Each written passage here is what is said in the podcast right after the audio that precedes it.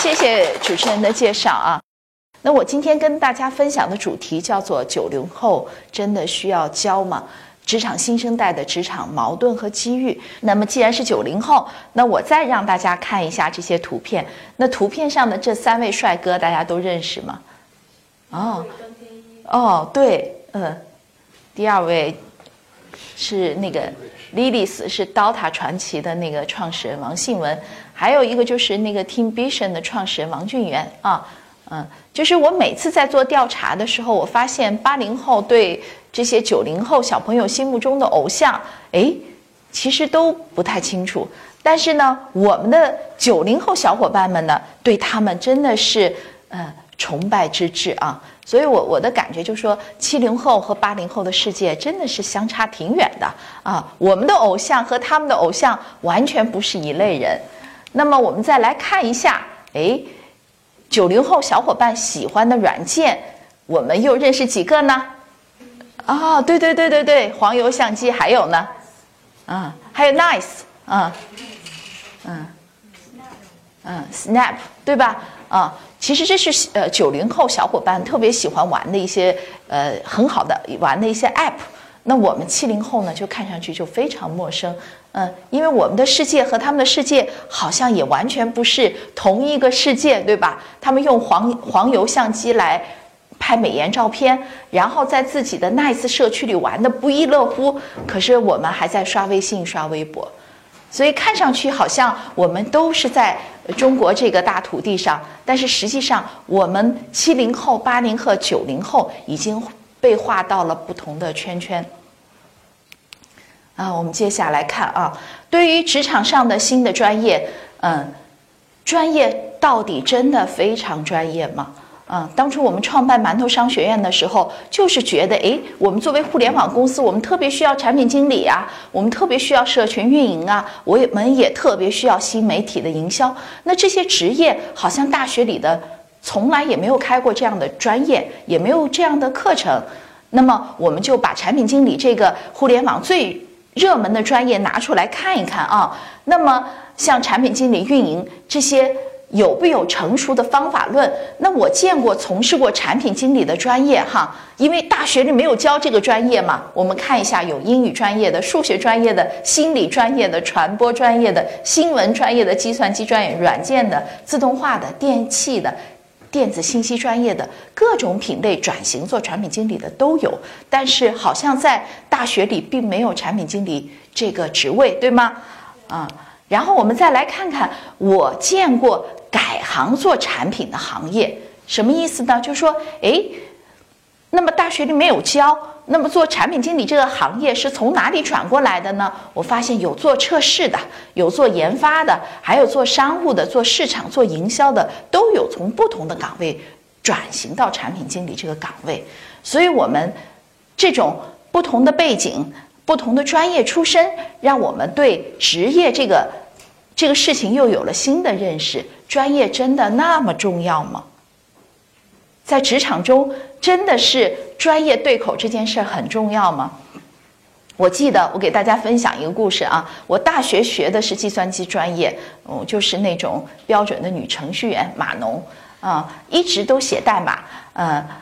九九年的时候我来到北京，那时候应聘的是金山。啊，呃，金山软件就是呃金山词霸、金山独霸的那家公司。那我到了公司里以后呢，给我面试的正好是，呃，就是现在小米公司的创始人雷军，啊，嗯，那他当时面试完了以后，他就跟我说，他说那个，那你也不要写代码了，你转型做产品经理吧。啊，当时对我来讲，哎，产品经理是什么，我都不太清楚，所以好像面试的那一个小时，他都在跟我解释什么叫做产品经理。啊，呃，他就觉得产品经理是未来最有挑战性的这样一个职业，特别特别需要这种呃既懂研发又懂市场的人来加入。那我当时非常执念，就觉得哎，写代码它是一个技术工种，对吧？嗯，七老八十也不会失业，但产品经理听上去好像是卖东西啊，所以他一直呃，我就坚持说我还是要写代码。那他最后，哎哎，就是威逼利诱说，哎，这个女生写代码好像没什么前途，哎，所以呢，我就改行做了产品经理，嗯，所以我其实非常感谢雷军，他是在我人生中非常重要的一个 mentor。他其实看到了我身上我自己都没有看到的东西，然后比我看得更远，知道未来可能会有这样一个职业在拐角处等着我，而且这个职业和我自己身上的那个 personality，我的个性非常非常的吻合，啊。我就这样义无反顾地走上了这个产品经理的道路，一干就是二十多年，做了产做过金山词霸、金山毒霸，大家都很熟悉的这些产品啊，然后也慢慢的从产品经理转做经营啊业务啊，但是产品经理真的是给我开了一扇窗。我在想，就说我们在座的这些九零后的小伙伴们，嗯，是不是像我一样幸运，在人生的路上也会遇到这样一位导师？他看得比你远，他比你还了解你自己，啊，大学里是这样，那职场中会不会也有类似的情况？啊，我们在馒头商业经常有人给我打电话，欣姐，哎，我做的这个岗位我自己不是很喜欢呢。欣姐，我想转型做那个呃营销，有什么样的地方可以让我学一学啊？实际上，我想说的是，我们的职场已经非常互联网化了，但是我们其实大学的教育，嗯，其实和我们职场的需求还是蛮脱节的，啊，我们大学里可能还学的是计算机行业，啊，学的是传统的市场营销、中文，这是传统的这些专业的分工，但是实际上，职场变化已经非常非常快了，啊，我们在想，这些九零后真的需要我们来教吗？他们需要的是什么？啊，这也是我们创业的一个初衷。那么讲到九零后，我想，嗯，九零后真的是一群非常幸运的人，他们迎来了互联网和媒体时代，是中国历史上真正意义的第三次科技革命。啊，在座的九零后小伙伴身上有非常多的特性啊。首先，我觉得。九零后是兼具理想主义和现实主义的一代，为什么呢？嗯嗯，我是七零后嘛，我们刚刚呃，就是我们刚刚出生的那个时代，其实还有很多人，呃，很多的家庭是为了生存而奔波的，所以我们都穷过，因此对物质还是非常饥渴的。但是我想，在座的九零后可能没有尝过饿的滋味，对吗？那我的孩子。呃，零零后、一零后，那他可能就是物质过剩的时代了。经常我女儿说要买一个什么玩具，跟他爸爸爸我要这个玩具，他爸爸说好买两个，啊，所以他们真的是对物质没有那种饥渴，所以他他真的是有条件比我们更有能力做自己，所以他在选择这个职业也好，选择工作也好，就是这个职业我喜欢，适合我啊。他有更多的条件来选择这样的工作，所以我们就想，他们在精神上是极富理想主义，而九零后、一零后、呃一一后，他们天生就是国际化的，他们吃着麦当劳，喝的可口可乐，看的可能就是好莱坞大片，然后通过互联网连接的是全球，所以他们真的是知道的东西非常多，基本上没有这种地域的限制，因此他们在这个。精神层面上也没有太多的那个约定的俗成。我在这里讲，就说在九零九零后眼里，很多约定俗成的事情，其实是在一点点的瓦解中。就拿我们嗯婚姻哈，我经常看到我们嗯公司的小伙伴在社群里讨论，到底是应该结婚还是养一条狗啊？最后的结论可能是养一只猫吧啊，因为狗还要需要遛，但是猫呢，哎，只只需要换换猫砂就可以了。啊，所以很多传统的，哎，比如说我一定要上班呐，我一定要朝九晚五的一份工作啊，可能在九零后眼里，不是那么的重要。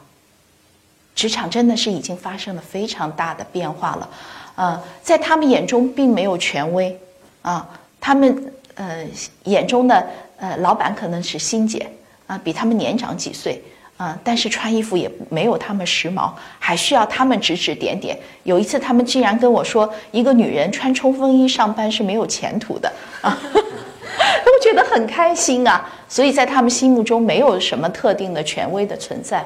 同时，呃，我们八零后、九零后，因为受独生子女的政策的呃这个大环境的这个影响，他们内心又是极具孤独的啊，我们有七零后有兄弟姐妹，可能他们生下来就没有哥哥姐姐弟弟妹妹，所以他们更需要这种心理上的认同。他们是在寻找，哎，和我们一样的人，嗯，在这个世界中和我们一样有那种连接的那种人。所以富足，呃，这种全球化和孤独。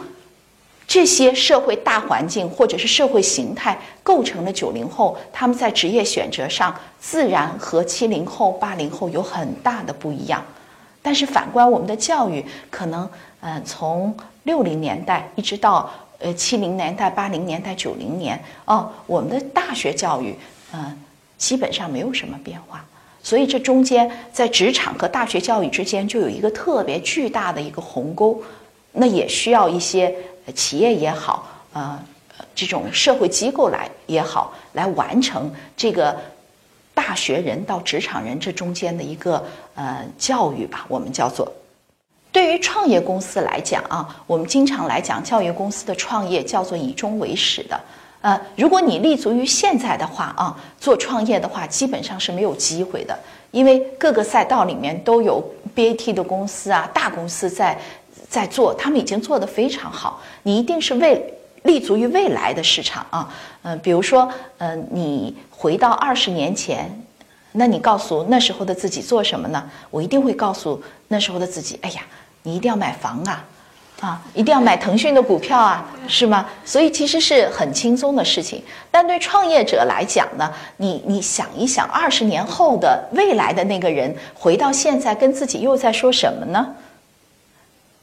会跟现在的自己说：“哎，在这个大学教育和职场人之间有一个什么样的机会呢？”那我们就来看一下未来的人、组织和教育在这二十年中可能会有什么样的变化。这可能会作为我们创业的起点来去想这个事情。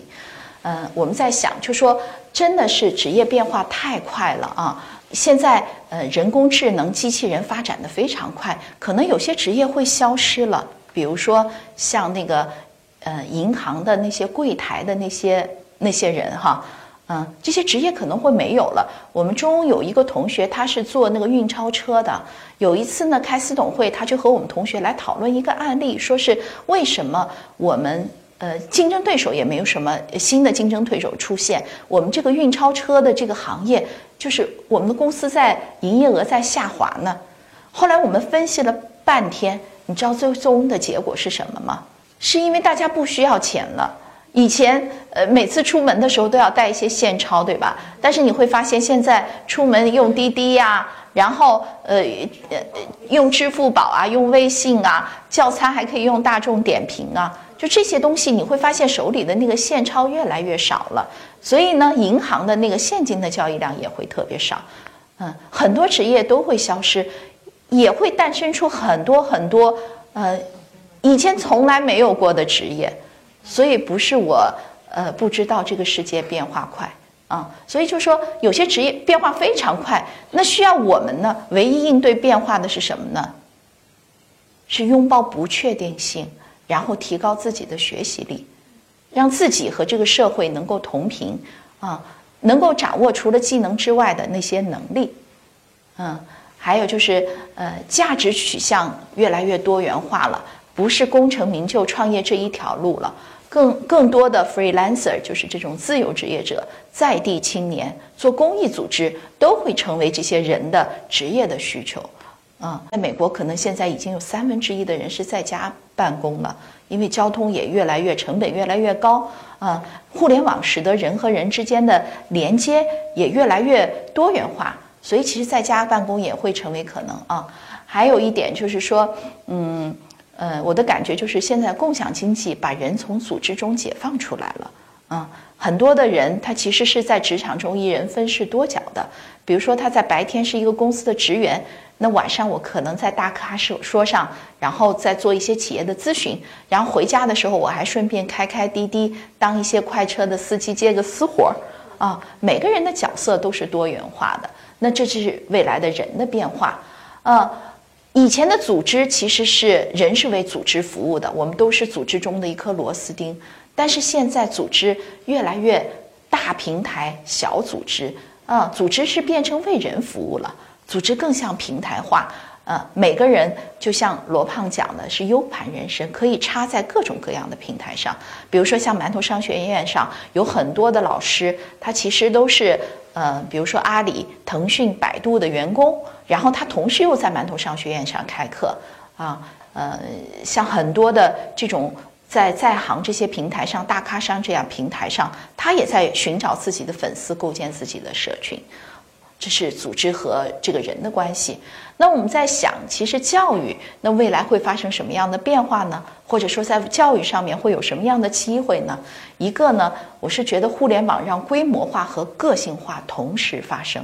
嗯，以前我要么就做这种标准化的教育，要么就做小班私塾。但是在互联网呢，其实是这种大数据基于人的信息推送，其实让个性化和规模化可以同时发生。我既可以做这种大规模的教育，又能做基于人和人的服务。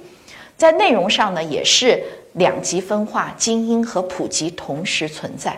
啊。然后呢，你会发现这个形式上打破时空的限制，不变的是社群化学习的这种方式。你会发现，哎，我们以前做一场大课。嗯，其实一千人成本非常高，但是我们随随便便做一次互联网上的分享，动辄有一千人、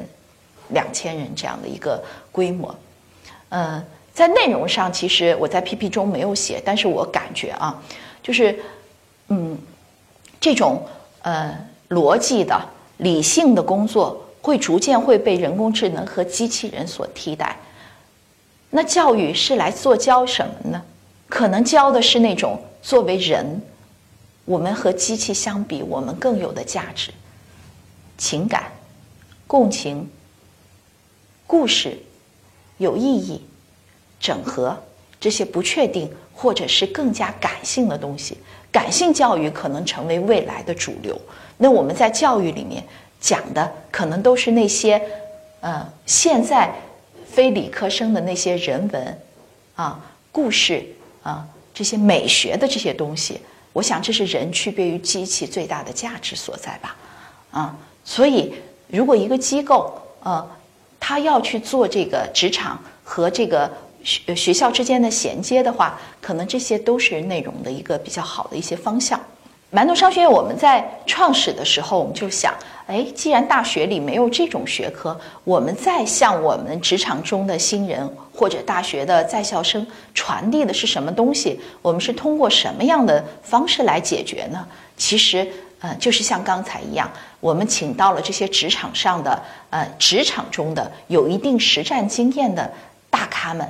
他们是通过这种分享的方式，通过社群的方式链接到和他们链想要和他们链接的人。比如说，这里面很多都是李教授，嗯，他是一个呃清华的呃研究生的毕业啊，他就在文案方面特别特别有天赋。那大李呢，他是小米的第九号员工。啊，他也是小米社群的这个从零到一的这个见证人，还有徐小辉呢，他是呃前凡客的 VP，这些呢都是一些呃这些创业公司的创始人或者合伙人，甚至还有一些是 BAT 这些大公司中的一些。呃，具有很多年实际运作经验的这些前辈们，他们在我们这些平台上里面，把他们亲身的经历、呃曾经的经验和经历过的案例跟大家分享。那职场中的新生代们，还有我们学校的小伙伴们，就特别特别喜欢，啊。我们呢，其实只是想做一所一所这样的学校，因为我们感觉这种呃职场新生代们特别特别需要一个师傅。师傅和老师的区别是什么呢？老师讲的东西是书本里的，师傅讲的东西是他亲身经历过的，说的是他做的，他也是按照他说的东西来实践。啊，那这个学校呢，就是嫁接我们的师傅和我们同学之间的一座学呃桥梁。啊，所以呢，就是呃，我去硅谷的时候呢，我发现其实，在硅谷里那个 mentor 的文化是非常的呃流行的。比如说，呃，每个人他可能都有自己的 mentor，呃，一周呢或者是一个月和 mentor 见个面聊聊天。那 mentor 呢跟他传授的也是自己在职场中的一些切身的经验。那我们也是希望能够把这种 mentor 的文化传递到国内。让我们职场中的小伙伴们，在他人生和职业上遇到困惑的时候，能够找到一个师傅，这个师傅带领他成长，成为他精神上的这个支柱啊，是这样的一个想法。嗯，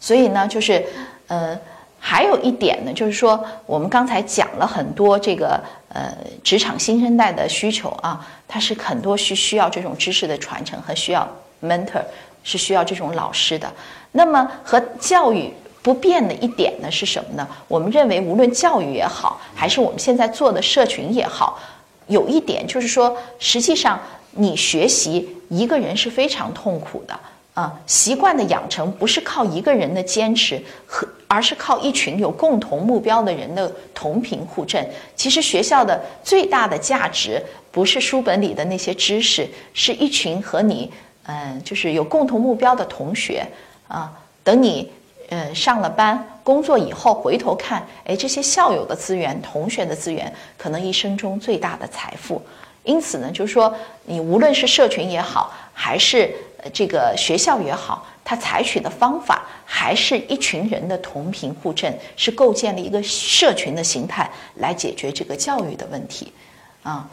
嗯，馒头有一句口号叫做“所有人向所有人学习，所有人支持所有人成长”。那我们认为学习这件事情哈，其实是个互相的一个过程。如果老师一味的付出，他有一天也会枯竭。而且分享呢，也是最好的学习。他在跟别人分享的时候，也是对自己过去的经验、知识的一个很好的一个梳理。所以，也是因为这句话，我们觉得构成了我们整个学校的核心的价值观。所有人向所有人学习，所有人支持所有人成长。我们觉得中国的教育也好，还有职场的成长也好，小伙伴的个人提升也好，是需要更多的人参与进来，需要更多有优秀的人加入到这个行列中啊！我们的小伙伴们，嗯，才会嗯更好的去衔接你的大学生活和职场生活啊！我今天的分享就到这里，谢谢大家。